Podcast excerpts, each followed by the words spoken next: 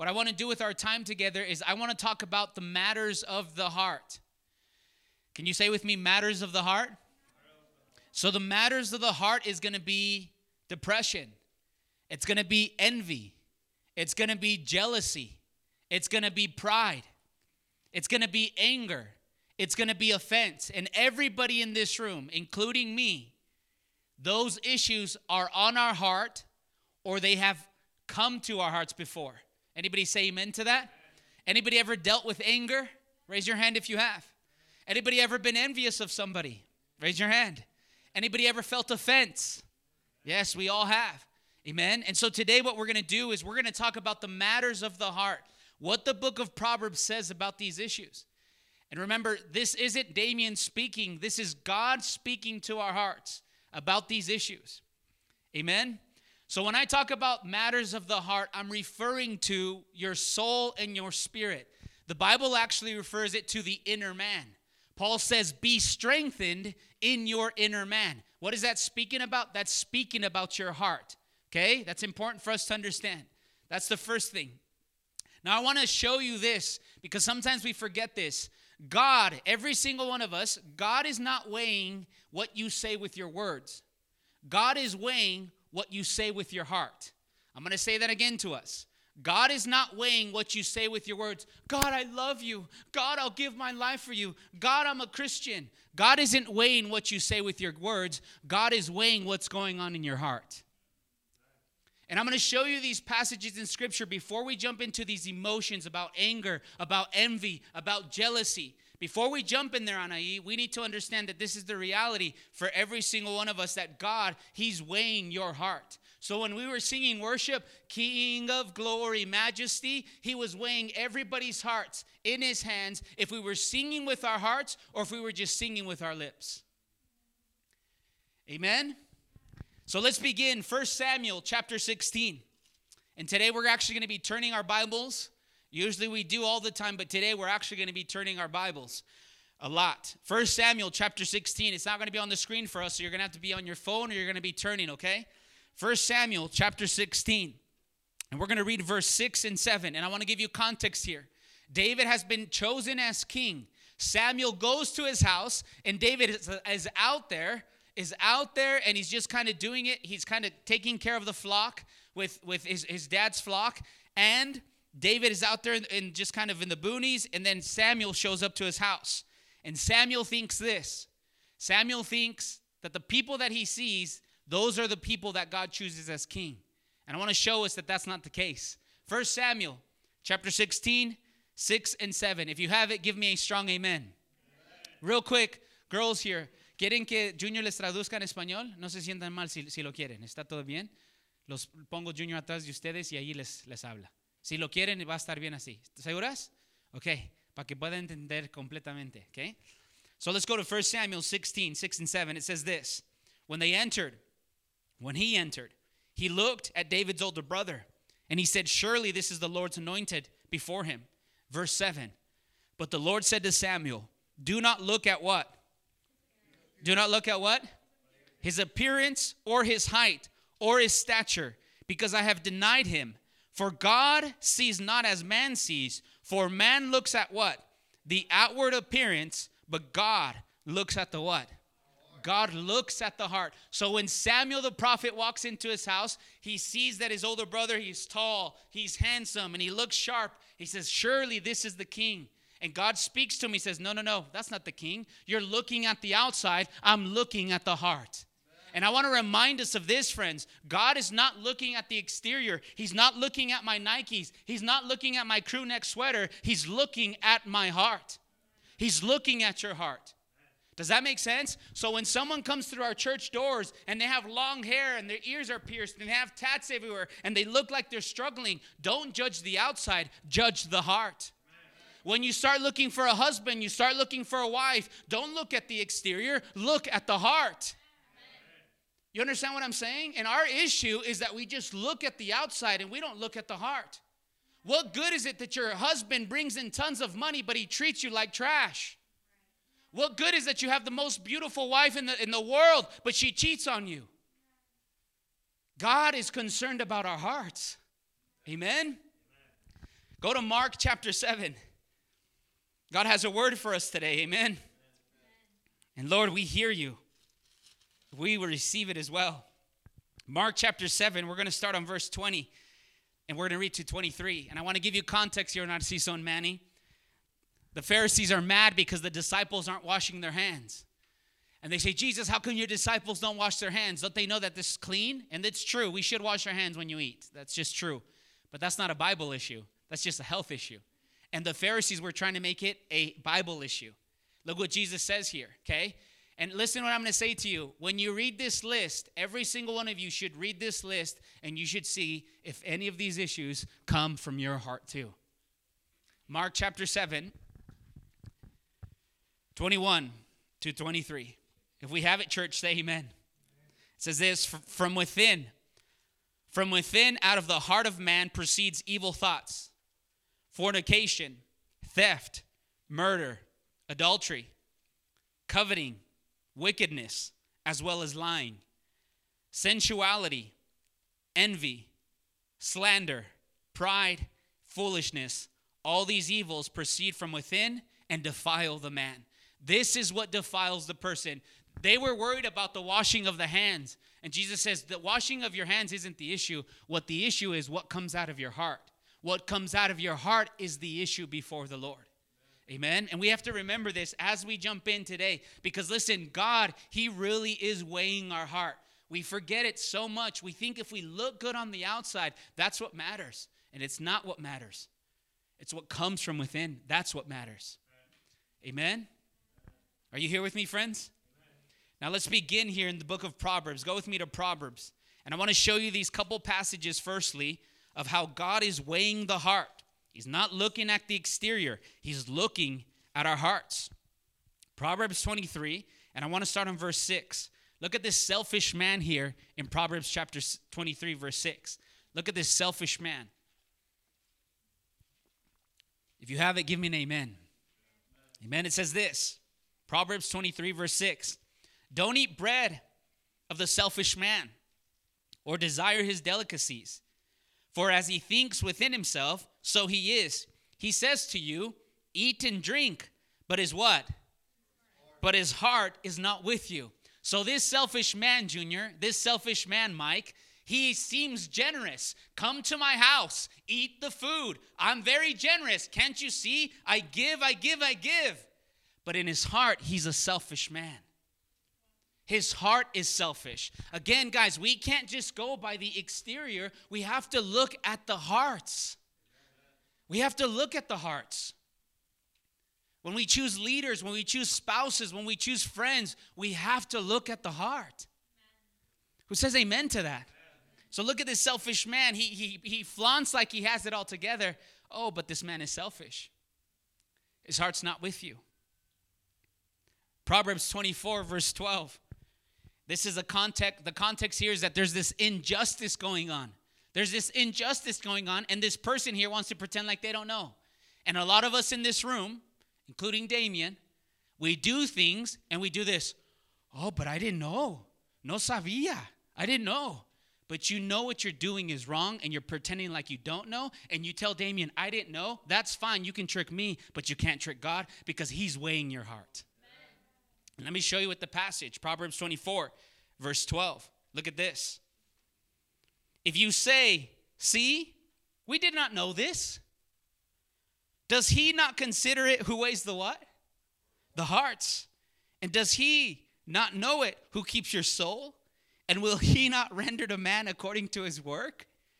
He says, You say you don't know. You pretend like you don't know. Oh, but Damien, I didn't know. Oh, Pastor, I didn't know. I didn't know I shouldn't be doing that. Yes, you did. Yes, you did. You knew you shouldn't have responded like that, but I didn't know. And God's like, Am I not the one weighing your heart? You can fool me. And I'm going to say this a thousand times. You can fool me. You can fool Pastor, but you will never fool God. You know when church is. You know when friendship group happens. You know when you should be praying. You know when the house of prayer happens. Oh, but I didn't know. Yeah, you did.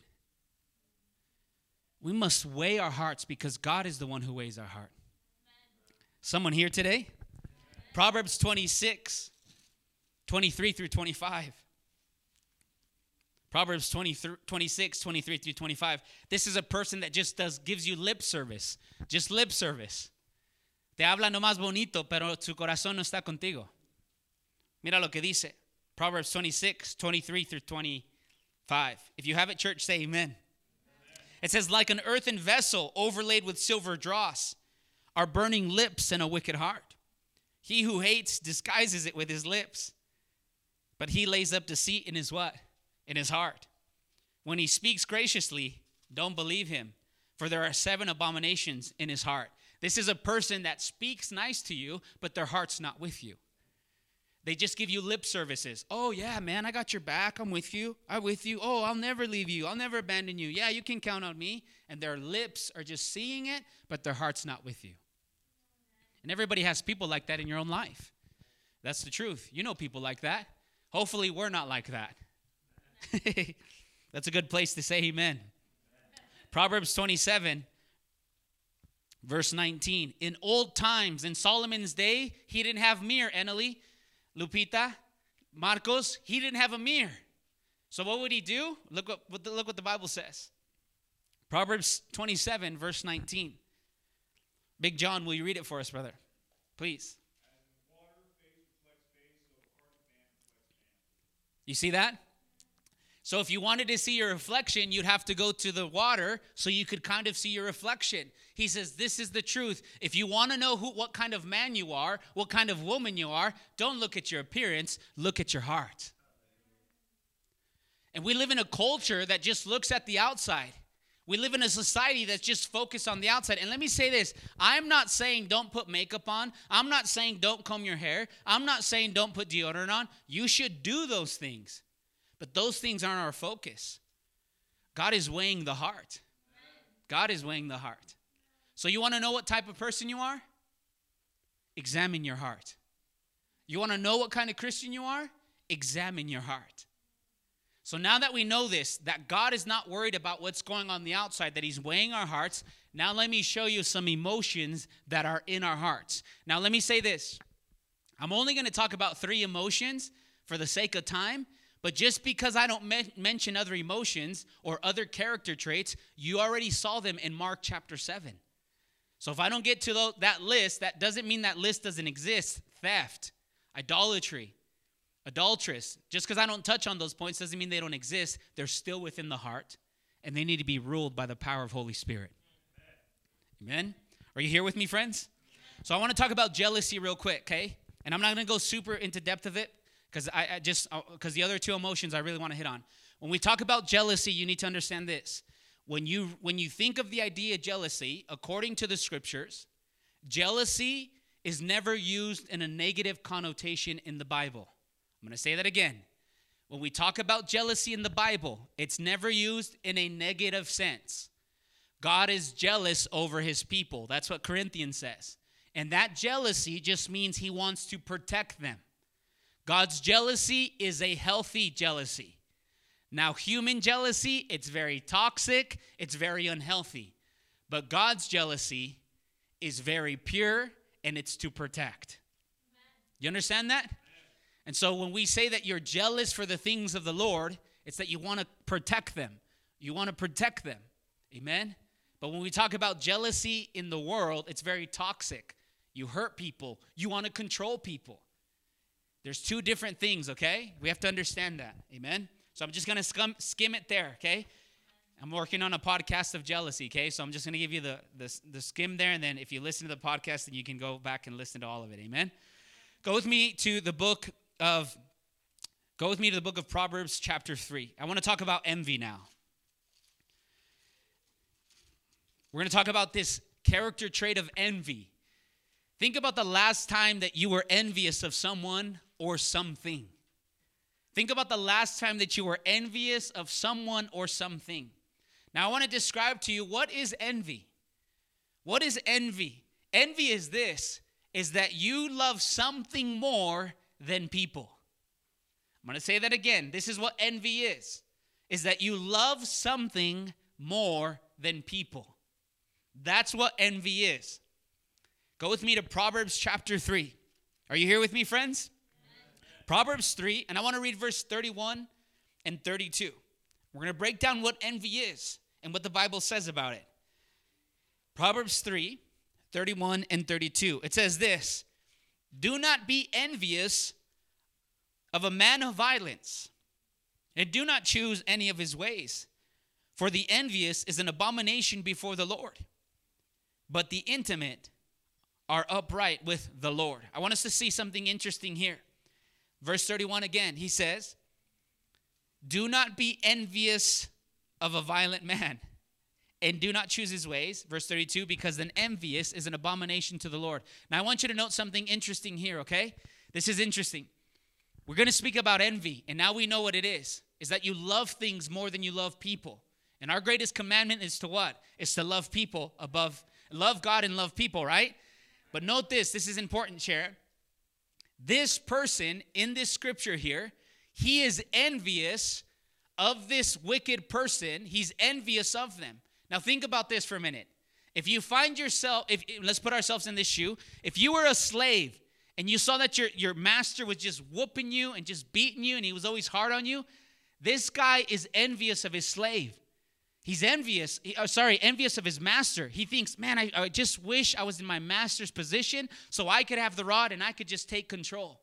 And that's what envy does. Envy, it doesn't let you see things clearly because he tells us in the next verse the reason we shouldn't envy is because it's an abomination to the Lord. And what does it mean to be an abomination to the Lord? Remember, I taught you last month. An abomination is what? That it's foul before the Lord, that it stinks. So, one reason we shouldn't envy is why? It's because it's an abomination to the Lord. Now, go to Psalm 73. It's a very famous Psalms. And last week, John was sharing with us at the men's breakfast this Psalms. And I want to give you a little context here. So, Psalms 73. Asaph, he's a musician before the Lord and he gets envious. Okay, he becomes envious. And look what he says in these passages. If you have it, say amen. amen. Psalm 73, verse 1 says, Surely God is good to who? To Israel, to those who are pure in heart. Just a side note, notice who Israel is those who are pure in heart. That's extra. Because if you were a Jew, you would say, I'm, I'm Israel. No, according to the scriptures, it's the ones that are pure in heart. That's another note, another lesson for another day. Psalms verse 2.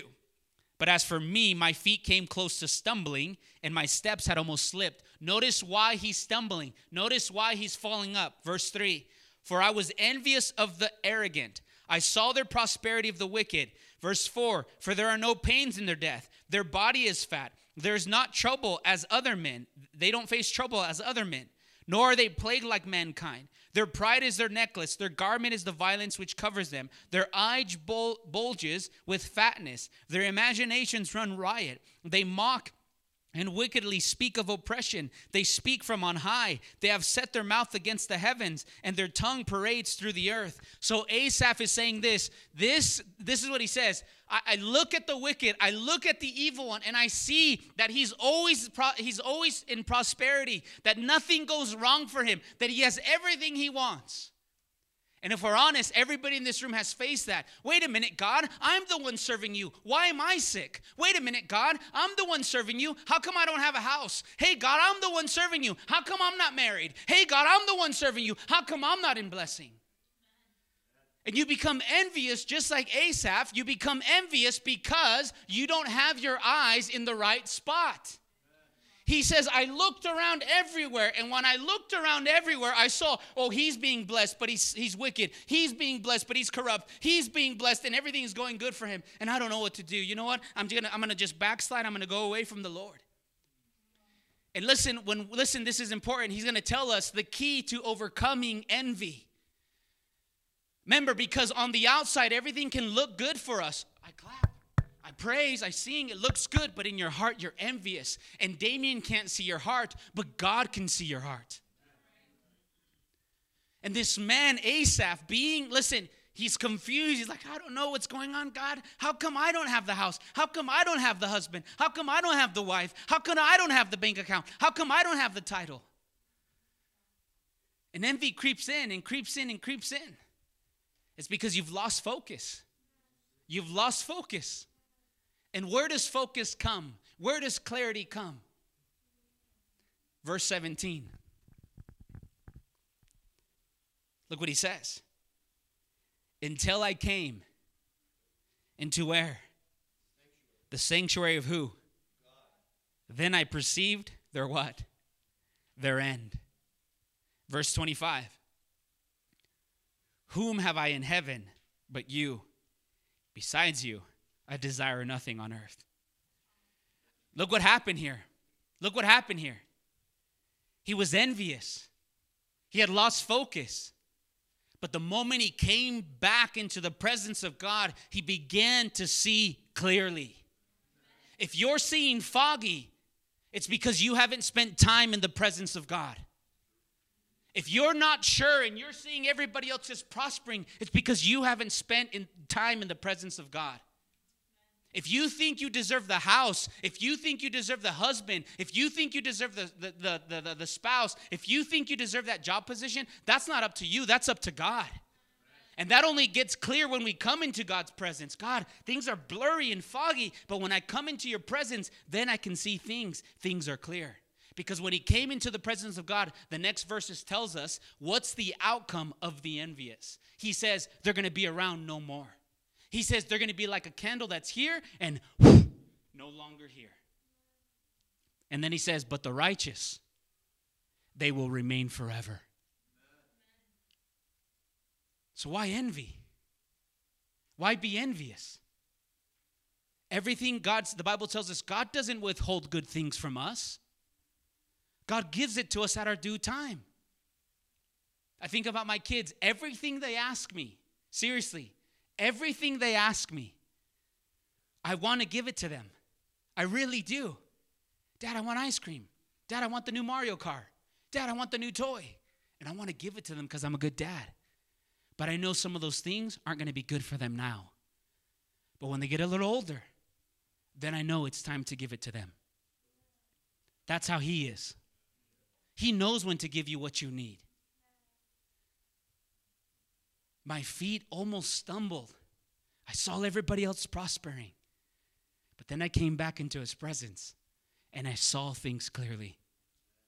If you're not seeing things clearly, friends, it's because you haven't spent present time in the presence of God. And Pastor told us this five minutes isn't going to cut it, 10 minutes isn't going to cut it, 20 minutes isn't going to cut it. And if you've been in the gospel longer than three years, you should be praying at least more than an hour. Why? Because you love Him. Not because you're going to get more power. No, because you love Him. Because you know Him. But this connects to last month. When you don't have the fear of the Lord and you don't have the knowledge, then you have no reason to come to Him. You don't want Him. Notice what He says in verse 25. Are you here with me? Look what He says in 25 Whom do I have in heaven but you? Besides you, I desire nothing on earth. Notice what happens when he comes into the sanctuary. He remembers, I have God, and that is enough you listen i know i know this is cliche you have god and that is enough yes that's the christian thing to say and it sounds cliche but that is the truth but very few of us in this room actually believe that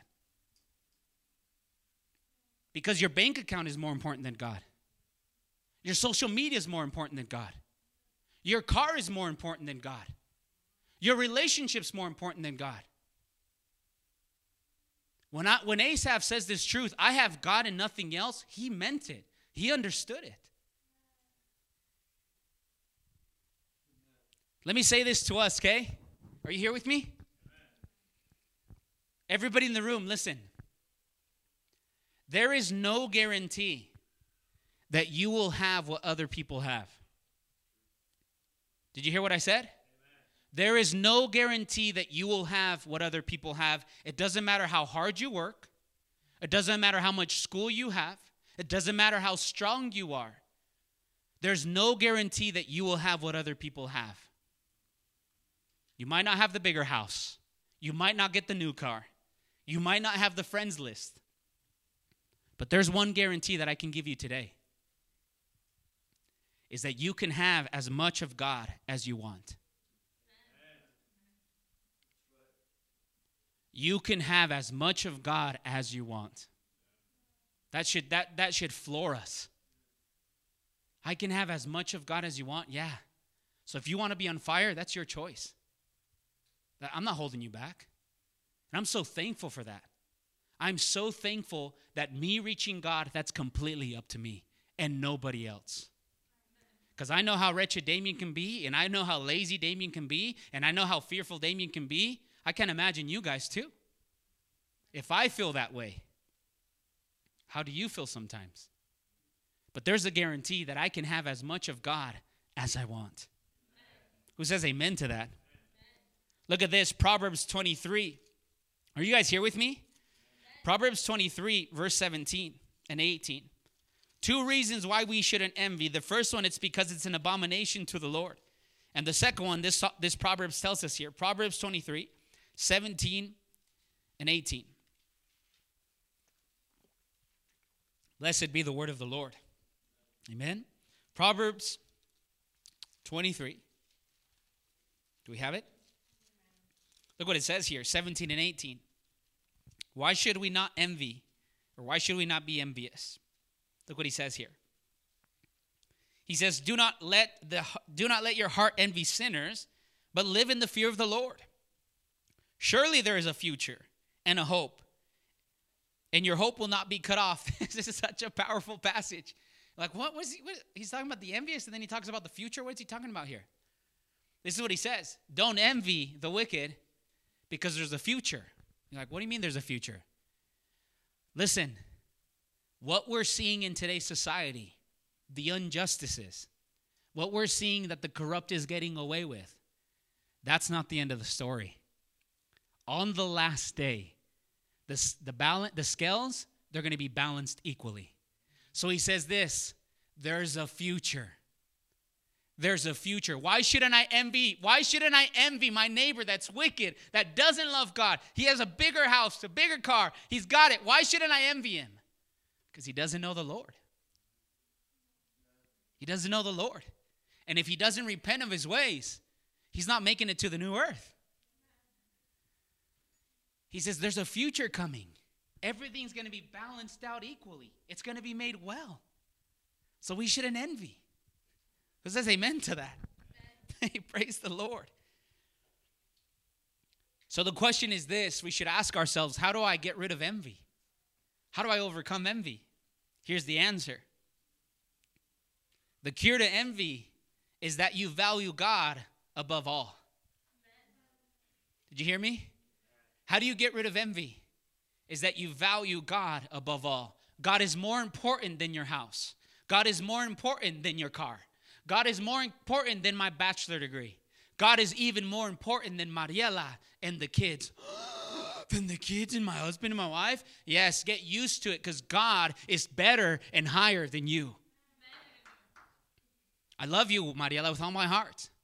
But if you get in my way, honey, get in, get out of the way.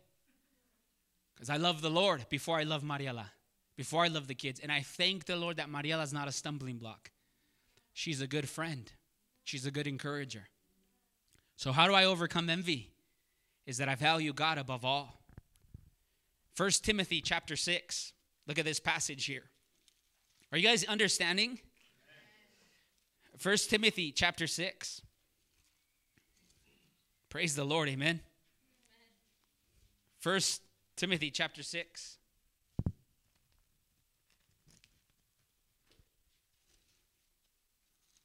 My kids ripped out the book of Hebrews out of my Bible. We have it. Somebody that wants to read it for us? 1 Timothy 6, 8, and 8 through 10.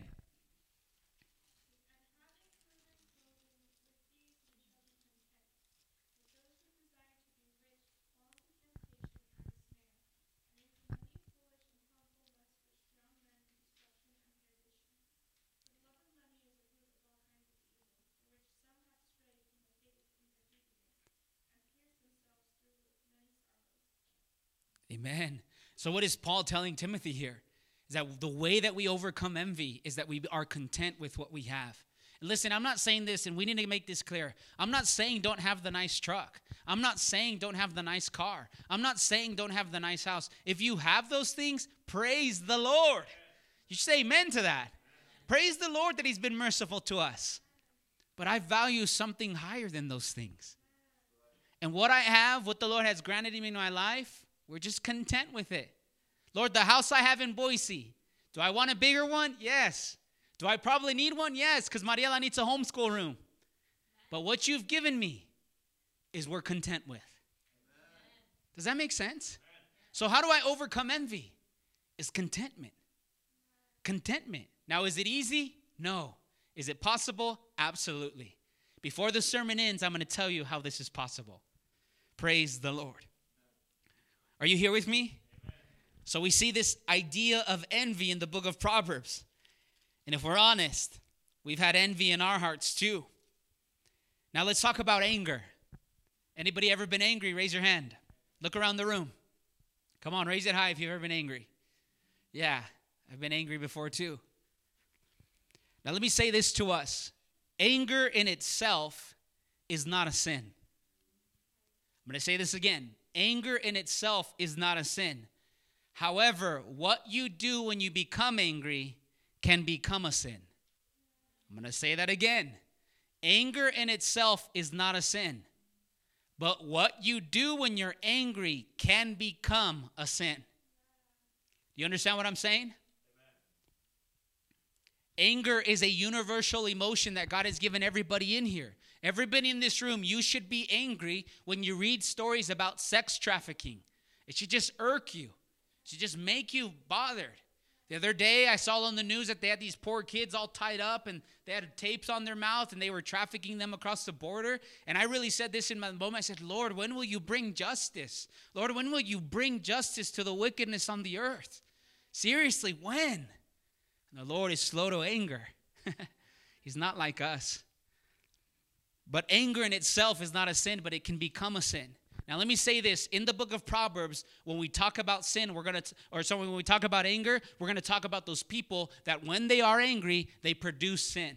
Remember, anger is not a sin in itself, but what you do when you become angry becomes a sin. And I'm going to show you that when we read these proverbs, that can be you and I, these people in this in this proverbs. Proverbs 29.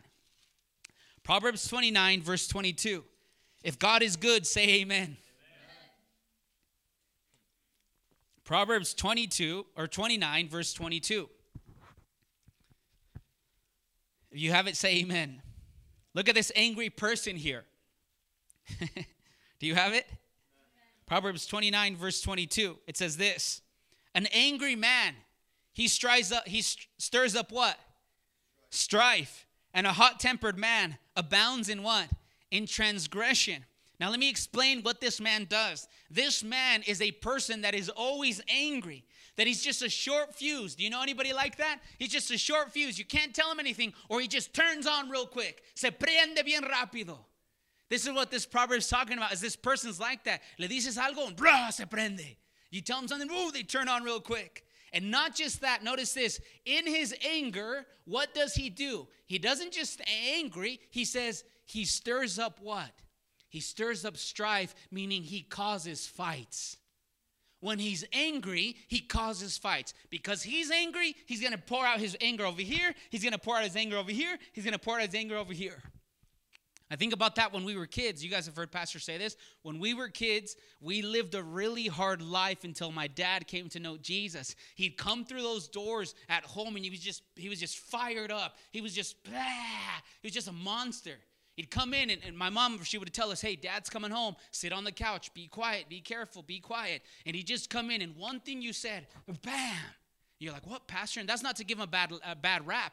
Thank, G, thank, thank you, thankful for Jesus, amen, that he changes things and he transforms things. But he would come in, he'd just be fired up. He was just angry. And this is what this man is. He just, oh, he just gets fired up. He's just hot tempered. And then he pours it out on other people. Remember, sin, anger is not a sin. It's what you do in your anger that can become sin. Does that make sense? And this is, listen, remember, on the exterior. Lord, I love you, and Lord, I worship you. Lord, I honor you. Lord, you're the best. Lord, you're the king. but inside your heart's angry, God is weighing your heart. I might not see your anger, but God sees your anger. I might not see your envy, but God sees your envy. You understand what I'm saying?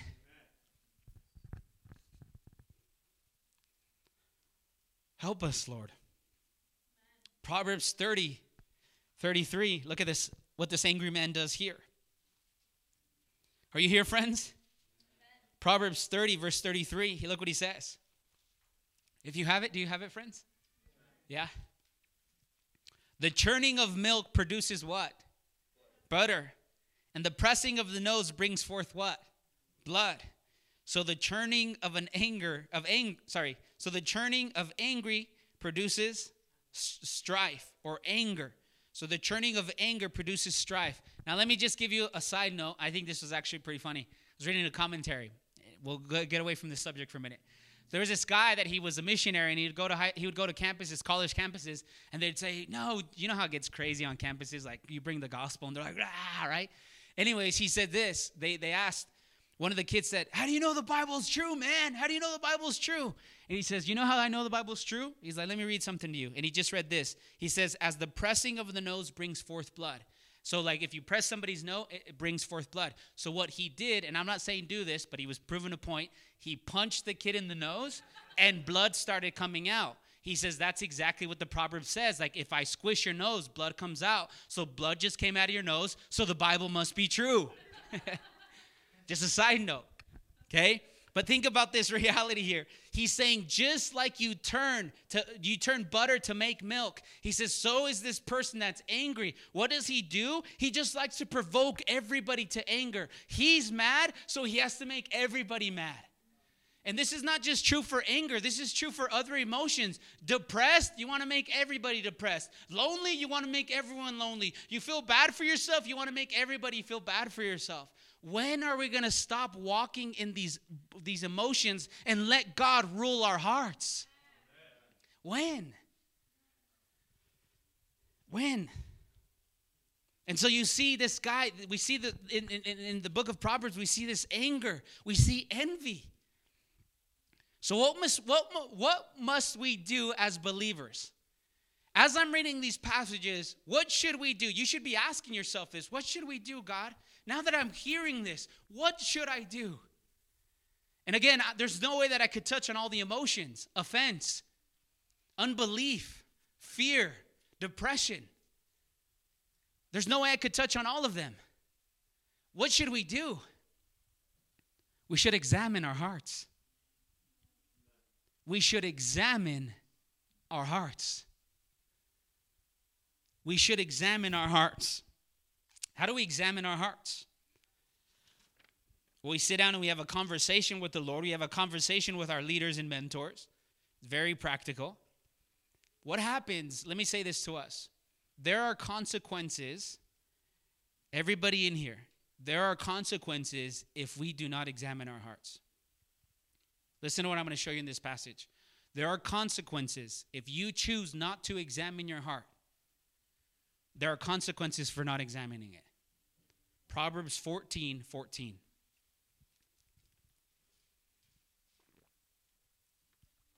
Jesus is coming back soon. Amen. Amen. Amen. We, we wait for his return. Proverbs 14 14. Look what happens here. He says this. If you have it, church, give me an amen. amen. I heard Melissa's amen. Come on, we have it? Amen. amen. Proverbs 14 14, it says this the backslider in heart will have his fill on his own in his own way, but a good man will be satisfied with his. I want to focus on this idea the backslider in heart. I just told you that there are consequences if we don't examine envy, anger, unforgiveness, doubt, fear, offense. If we don't examine our hearts before the Lord in our community, there are consequences. And the consequences is clear here in the Proverbs.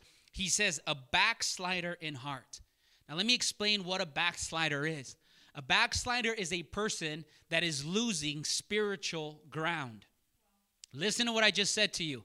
A backslider is a person who is losing spiritual ground. So here it is. I'm going to make it simple for us. You accept Jesus as Lord over your heart. That's a step forward from darkness to light. You got you get in the fellowship, making more steps. You begin to do the growth track, being in his word, more steps. You continue to be filled with his spirit, more steps. You continue to be in his word and prayer, fasting, more steps. You're taking a journey forward.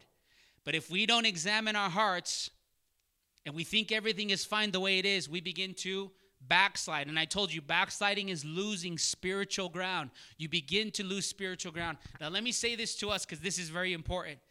Backsliding, backsliding, it begins in your heart, but eventually it's going to show up on the outside. Listen to what I just said. Backsliding begins in your heart, but eventually it's going to show up on the outside. You don't want to read anymore. You don't want to pray anymore. You don't want to come to church anymore. You don't want to fast anymore. You don't want to go to friendship group anymore. You don't want anybody to hold you accountable. Guess what's happening without you telling me? You're backsliding. You're losing spiritual ground. Now, let me say this. Please listen to this part. If you don't get anything today, and I hope you do, this I think is the most important. The dangerous thing about backsliding is this is that sometimes it's not going to show up on the outside. You know why? Because you're a good hypocrite. You're a good hypocrite. You know when you come through the doors, you know what words to say. Praise the Lord, brother, I'm on fire. You know how to raise your hands. You know the Christian lingo. You know the Bible verses. I'm on fire. I'm on fire for the Lord. Praise the Lord. And sometimes it doesn't show up on the outside. That's a dangerous thing. That is a dangerous thing. Because your heart's backslidden, but you're still going through the motions. That is a dangerous thing. Because you think you're a Christian, and everybody in the room thinks you're a Christian, but your heart is far from God. But you know the Bible verses, you know the songs, you bring your Bible. This is why you need accountability too. I really do appreciate John's friendship from day one when we met, but when he came to Temple Sinai Church, he told me this Damien, I need you to check in on me all the time. And I said, John, I will, and I need you to check in on me too. And we'll have conversations, him and I, where we just sit alone. And I'll say, Hey, John, what's going on in your heart? Really, what are you struggling with? What sins are you struggling with? And vice versa. I get to do that with him. I get to do that with Dolfo. I get to do that with Gus. I get to do that with Pastor. My question is, who are you doing it with? I'm not saying don't come do it with me. I don't need to find someone in this community that is mature, that is bold, and that's going to encourage you. Because you need people checking on your heart. Husbands and wives, Mariela and I, we do this all the time. We do it two times a month where we sit down, phones are off, kids are in bed, and we sit down and we tell each other, This is what I'm struggling with. I need help here. I need help here. I need help here. And I'm not like, Oh, how dare you? Get out of here. You should be more spiritual. No, honey, you're weak. Let me help you. And vice versa. I'm weak too. I'm weak just like all of you. I'm not more spiritual than anyone in the room. God just chose me to be the mouthpiece. and I say, Praise the Lord. You need to check your heart. Who are you checking it with? Married couples, you should be doing it together. Singles, you should get a leader, a mentor to be asking, Hey, check my heart. Seriously. The dangerous thing is it doesn't show up sometimes. And let me give you a simple example. I'm dealing with two cases, unfortunately, right now divorce. Do you think people just wake up and get divorced? For those of that are you married, do you think that that's how it happens? No. You know what happens? You begin to what? You begin to backslide. You begin to drift. You begin to drift. You begin to drift. Then you wake up one morning, seven years into your marriage, and you say, I think it's time for us to get divorced. what? You mean it's time to get divorced? You drifted. You drifted. You drifted. Why? Because you weren't examining your heart. If the condition that we find ourselves, seriously, the condition that you find yourself and you think that what's going on in your heart's fine, praise the Lord. But if you know what Mark chapter 7 said, those wicked things are in your heart, you must examine your heart. You must examine your heart. We must examine it. This case that I'm dealing now, the husband's so surprised. Oh, I can't believe it. I'm like, come on, man. And the wife sitting in the room, are you serious? It's like, you never, and she lays everything out. I'm like, dude, like, there's the signs. What's going on? You begin to slowly drift. And that's what happens in our Christian lives, is that we begin to slowly drift. And if we don't catch it, you're either going to be a hypocrite or you're going to go to the world.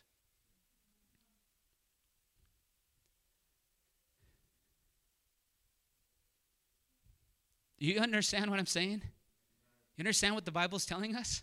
My question to you is when's the last time you checked your heart? Well, guess what? Tonight or this afternoon, we're going to get a chance to check it. There are consequences if we don't check our heart. We begin to drift, we begin to backslide.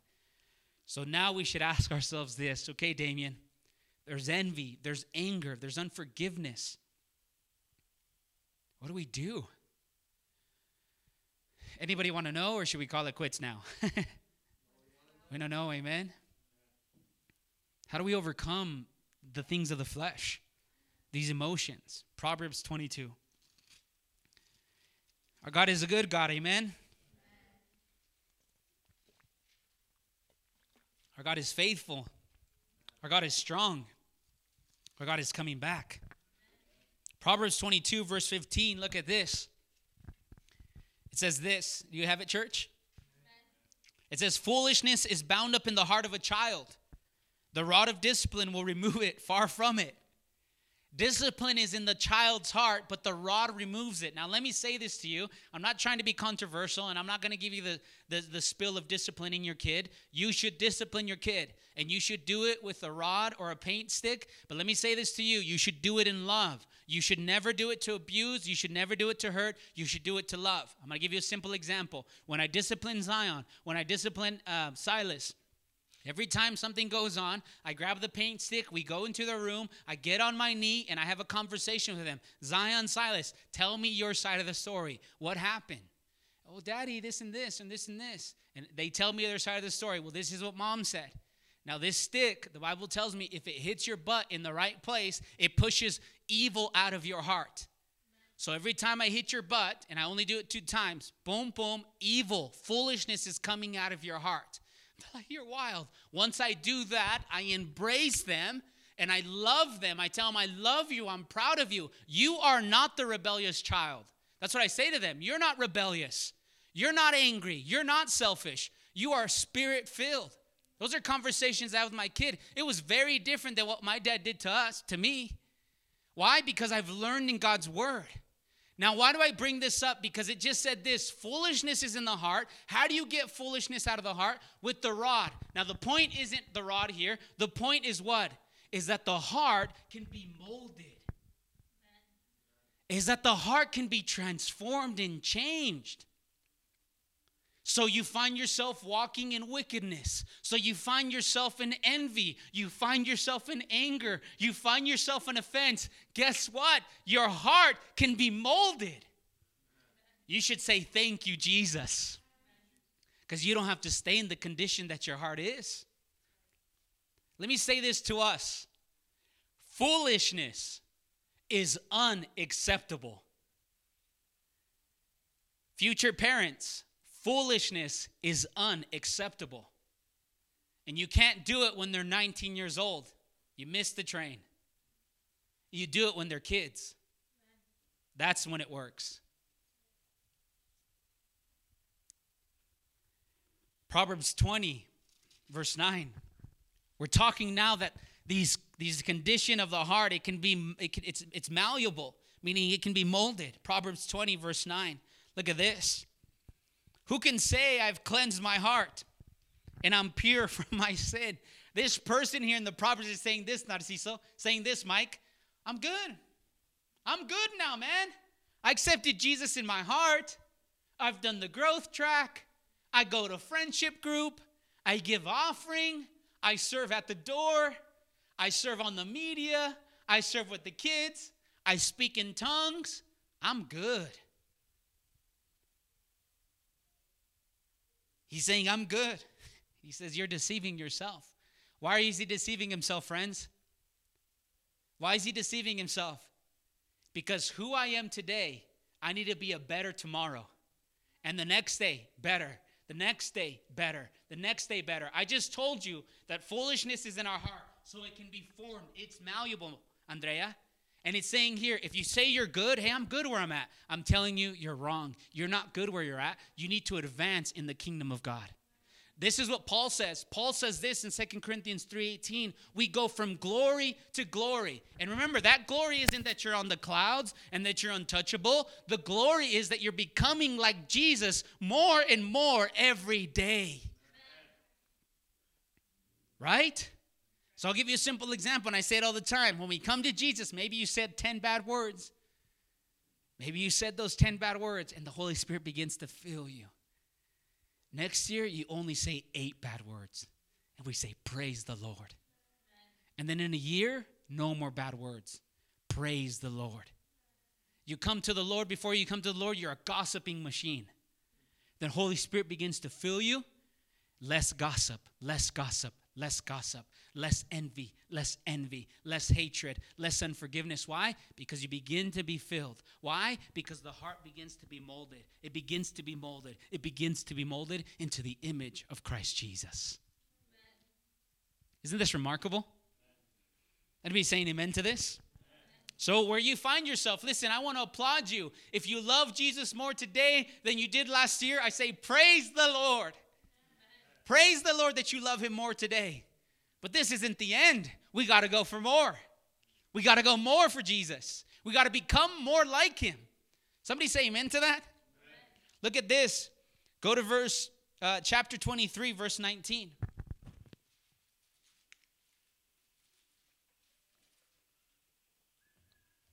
I hope you're hearing his voice. Like the men on Emmaus on the road, he says, Weren't our hearts burning as we heard it share the word? Proverbs 23, verse 19, look what it says here. Listen, my son, and be wise. And what? Let's read it on the count of three, verse 19. Everybody in the room, let it be heard. One, two, three, go ahead. Notice what he just said here. He said, direct your heart, guide your heart. Guide your heart in the way that it should go. Guiding your heart is your responsibility, and God partners with you. Guiding your heart is your responsibility, and God partners with you. Now, let me say something to you just in case you didn't know. We live in a culture, we live in a world that keeps telling you, just follow your heart. Just do what your heart is telling you.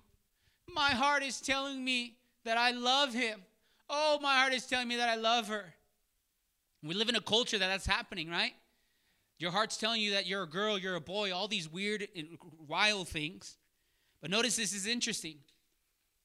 You are the person who directs your heart. So let me give you a simple example. Here is Damien waking up in the morning. I didn't get a lot of sleep because the kids are jumping in the bed at 2, 3 in the morning. Then I get up at like six or seven to get ready for the day, do my routine, and I'm really tired. And I'm actually pretty grumpy if I'm honest. It's my choice, the direction that I'm going to go. I can stay grumpy, be angry, hot tempered. Or I'm going to stop, I'm going to ask Holy Spirit to fill me, and I'm going to choose a different route. You choose how you respond. You should be thankful for that. You can't control people, but you can control you. You can't control people, but you can control you. You choose to love. You choose to walk in humility. You choose to walk in forgiveness. Let me give you a very simple example, and I'm going to let you in to some of the secrets in my life because I think vulnerability is important. somebody that I that I've taught, somebody that I've mentored, someone that I've even fed out of my own pocket. They came up to me a while ago. I said, "Hey, can I talk to you?" I said, "Yeah, what's up?" Can I talk to you in private? I said, "Sure." It's like, "Hey, man, I just got to tell you this. I'm sorry." I'm like, "For what?" I've been talking really bad about you. And I was like, What? He's like, Yeah, I've been talking really bad about you. And I was like, Oh. And I was, I, I was, I'll be honest with you, I was kind of thrown off. I was like, Oh. And then he said, But I've seen that you haven't responded this way, and I thought you would, and I just want to say I'm sorry. And I said, oh, I said it, and I said it with lip service. I'm gonna be 100% honest. I said, I forgive you, man. He's like, You sure? I was like, Yeah, I forgive you. I prayed for them. And then I got in the car and I went home. And in my private time with the Lord, I said this to God I said, God, I want to be angry. I even want to be offended because I, have served them so well. And this is how they're treating me. I, I, I want to be angry. I don't even want to be friends anymore. But can you help me love them? Can you help me forgive them? And I had to say that over and over for like two, three, four weeks until I finally came to a place that I can say in my heart that I have no grudge against them. Why do I let you into that secret? The reason I let you into that secret is because this doesn't have to just do with envy. This doesn't just have to do with anger. This can go with un, this can be with with offense. This can be with unforgiveness. This can be with fear. You can sit down and you choose how you're going to direct your heart. Someone comes up to you, oh, Do you hear what Damien did? You choose what you're going to do. You're either going to walk in that gossip or you're going to be like, nah, I don't want to hear it, man. Let's pray for him. You choose. This is what's amazing about this. You choose your heart. And let me say this everybody in this room, the leadership of this house, we are not trying to offend you by any means. And if we do, we are sorry if we ever have. If anything happens in the future, our intention isn't that. So believe in that. And I'm going to believe the best out of you too. I don't think you want ill for me. I don't think you want to speak ill of me. I'm going to give you the benefit of the doubt. You should say amen to that. Like, think about if we walked according to this wisdom and this knowledge, things would be so different in our lives. Oh, but they didn't say hi to me. Oh, they didn't shake my hand. Pastor didn't give me a chance. No, say no to those things and walk and rule your heart, direct your heart. Yeah, heart wants to go over here. No, no, no, no, no, no, no, no. Don't you dare, heart. You get over here. When's the last time you did that?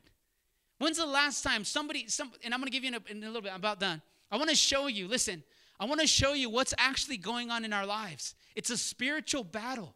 It's a real spiritual battle that the flesh and the spirit, they're fighting each other. They're fighting each other. You want to serve God, but your flesh is saying, No, you're not going to serve God. You're not going to serve God. Be offended. Be angry. Be envious. It's a real battle. So let me say this to us there is something else besides our emotions that should rule us. There is something else besides our emotions that should rule us. And let me tell you what that is it's Holy Spirit. You need Holy Spirit to rule your heart. And remember, when I talk about ruling your heart, it's because your heart is malleable. Holy Spirit, rule my heart. I don't know if there's anybody here in this room that's courageous enough to say that to him right now, loud voice Holy Spirit, rule my heart. You're not saying it for me, you're saying it to him. Holy Spirit, rule my heart. It's time that our emotions stop ruling us and we let the Holy Spirit rule us. It's time that we stop letting our emotions rule us and we let Holy Spirit rule us. One day you're depressed. One day you're sad. One day you're lonely. One day you're angry. Because you're letting the flesh rule your heart. But the question is, when are you going to let Holy Spirit rule your heart? Listen, I'll tell you this openly. Listen, I used in college, I struggled with pornography so bad. I really did. Very ashamed of it. Then I got married and I went through some classes and things got better, but every single day And I'm not kidding you. I tell you this all the time. Every single day, you should be asking Holy Spirit to rule your heart. Holy Spirit, I know that pornography wants to come creep in. Holy Spirit, rule my heart. I know that anger wants to come in. Holy Spirit, help me not be angry. Offense wants to come. Holy Spirit, help me not be angry. Those aren't conversations nobody sees. Nobody sees those conversations, but you and Holy Spirit can have those conversations. You know why we can't rule our heart? Another reason? It's because you're so distracted. Your job's more important than God. The American dream is more important than God. Your own dreams are more important than God. So, how can you rule your heart? Because we haven't spent time in His presence. So, what are you struggling with? I know I'm here to call. Don't. Oh, th- no, no, no. Don't. You don't have to shout it to me. When's the last time you checked your heart, Junior? When's the last time you checked your heart, Sharon? When's the last time you checked your heart, Mershad? When's the last time you checked your heart, Brittany? When's the last time, Andrea? Really, when's the last time? And don't say it out loud. When's the last time you sat down with Holy Spirit and said, Holy Spirit, I do want to be angry. Holy Spirit, I do. I, I feel like watching pornography and I know it's wrong. Help me. I feel like getting drunk, and you say I shouldn't walk in drunkenness. Having sex outside of marriage. I shouldn't do that. This isn't to condemn you, this is to bring you conviction and say, Lord, you're right. When's the last time I sat down and I asked, When? Lord, help me. Pastor always tells me all the time, Amen, as you step more into the leadership role, people are going to come from your come to your come to your heart, say things to you. The devil's going to use them. Tell God to always rule your heart. Rule your heart. People are going to say stuff, do stuff. Let God rule your heart. And that's the same for you. I gave you the same advice. You need to let God rule your heart. Anybody want to see some practical examples of how we can rule our hearts? Are we good? We okay out there? Look at your neighbor and say, neighbor, you getting all of this? Come on.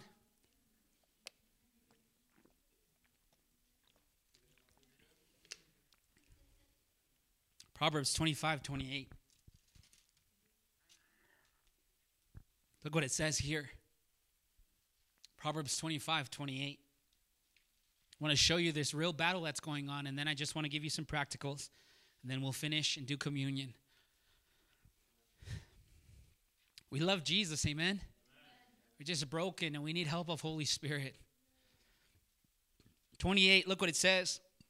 Proverbs 25, 28 like a city that is what? That is broken into without walls is a man who has no control over his what? Over his own spirit. you, this is interesting. In ancient times, what were walls for? Keep the enemies out. He says, if you don't have self control, if your spirit, if your heart isn't ruled by Holy Spirit, all your walls are done all down. That's why anger comes. That's why unforgiveness comes. That's why offense comes. This is why criticism comes. Gossip comes because all your walls are down. Why? Because you're not being ruled by Holy Spirit. Let me say this it's not something magical. It's not someone's going to come and touch you with a wand. Ding! No, no, no, no. I'm going to put my hands on you. Mariela puts her hands on you. Mershad Melissa puts their hands on you.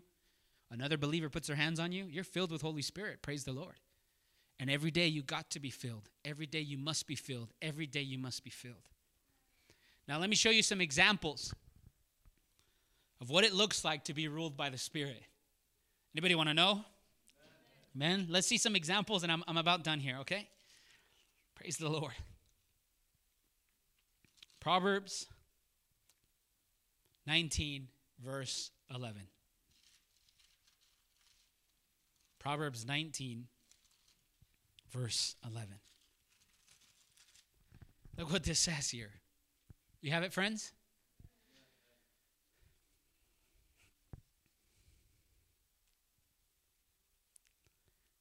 A man's discretion makes him slow to anger, and it is his glory to overlook an offense. You want to see what ruling your spirit looks like? That's what it looks like. Is that you have the right to be offended, perhaps. But what do you do? You overlook it. you overlook it. And let me say this to us cuz now I know you're thinking this. Wait a minute, if I look over if I look over every offense, then I become people's doormat. Let me tell you this. One, you haven't read the beatitudes, or two, you haven't gone through the gospel track because you learned this real quick that if you don't defend yourself and you overlook an offense, then God comes to defend you. You don't become a doormat. Maybe to the world you do. But the one that sets the scales in balance will come and defend his people. So it is our glory to overlook a what? An offense. And I was like, oh Lord, this is exactly what you were doing to me. I was offended, and you're telling me to overlook it. Oh Lord. And then I felt in my heart, not just this one, the next one too. And the next one. And the next one. It is your glory to overlook the offense. This is what it looks like to rule your spirit. This is what it looks like, Andrea. Proverbs 20, verse 3.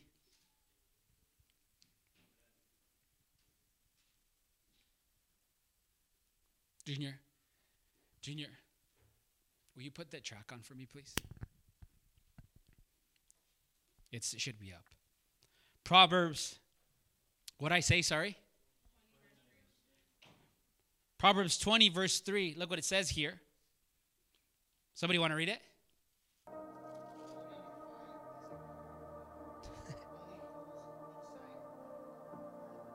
He says, Avoiding a fight is of honor. Giving people the last word is something of honor. No, but I gotta get I gotta get my last sentence. I gotta say the last word. The one who says the last word is the greatest. Oh, you fool. you fool.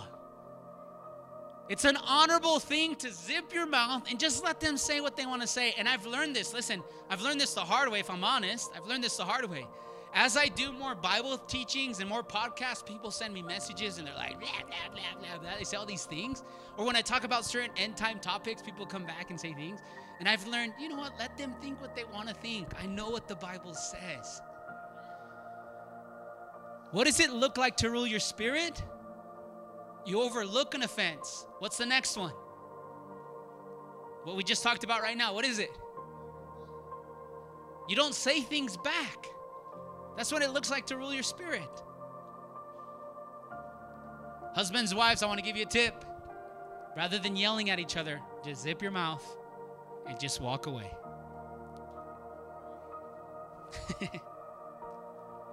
Proverbs 17 27 and 28.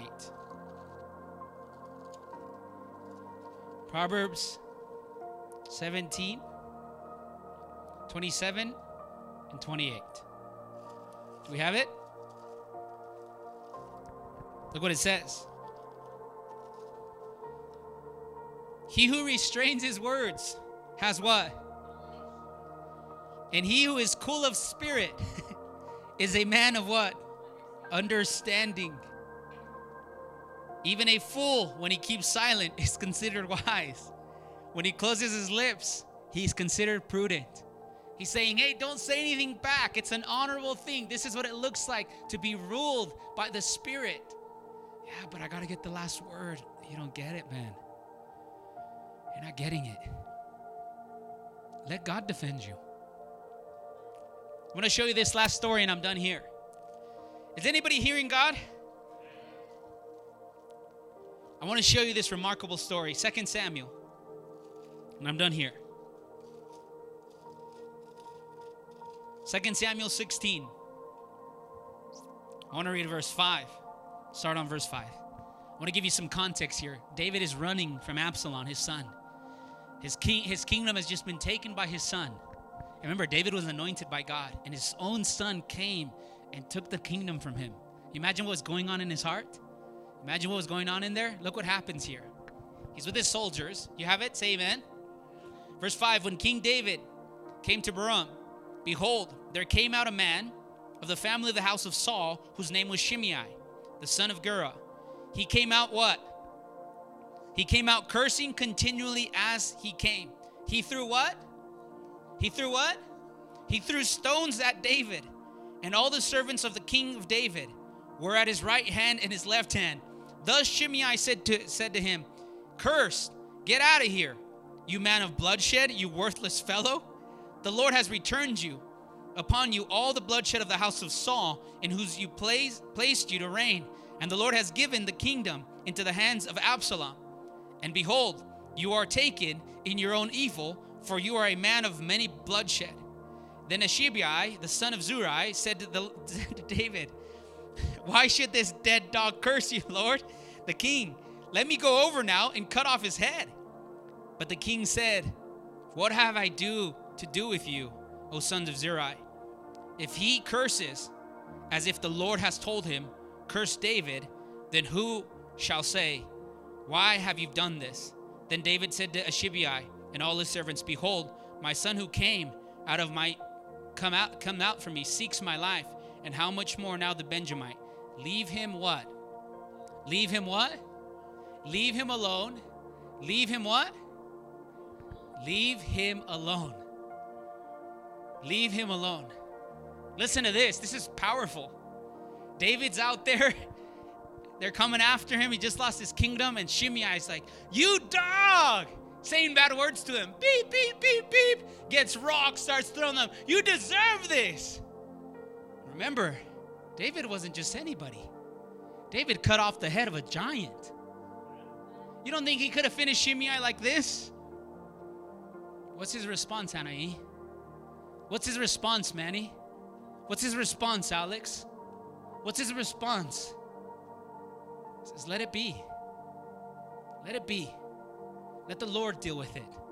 And it wasn't that God was cursing him. David said, Well, if God's causing this, well, then I trust God knows what he's doing. Now, God wasn't causing it, but David understood something that sometimes we don't understand. Everything that's happening, we have option. We either respond to it or we trust the Lord. You either respond to it, your anger, your offense, your, your criticism, your gossip, or you let the Spirit rule your heart. Galatians chapter 5, and I'm done here. Galatians 5. Blessed be the name of the Lord. Galatians 5, verse 16 says this. He says, But if you walk by the Spirit, you will not what? Come on, like we mean it, what? You will not carry out the desires of the flesh, for the flesh sets itself against the spirit, and the spirit against the flesh. They're opposite of each other.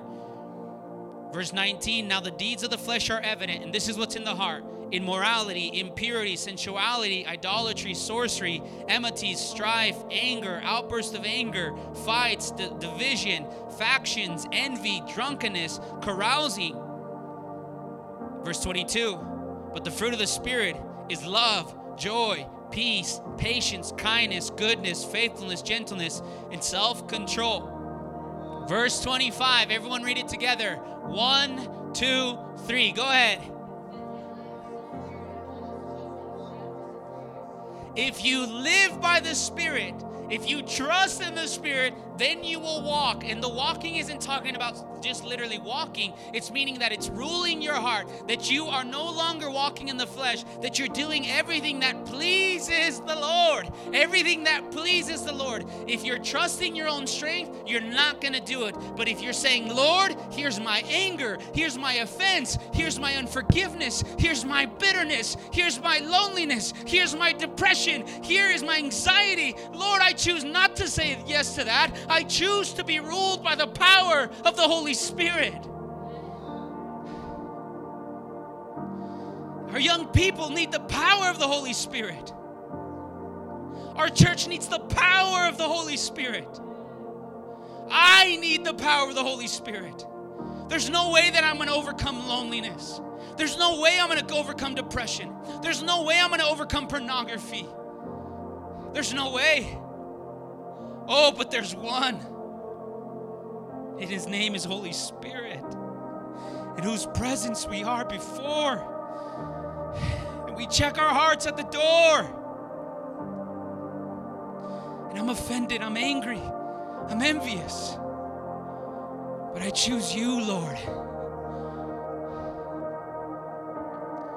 Speak to the Lord. Close your eyes and speak to the Lord.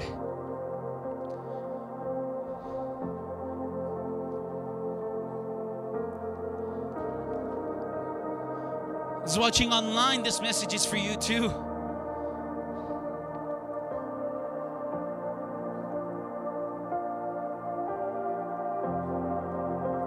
You've been ruling your heart for so long. The time is now to let Holy Spirit rule you.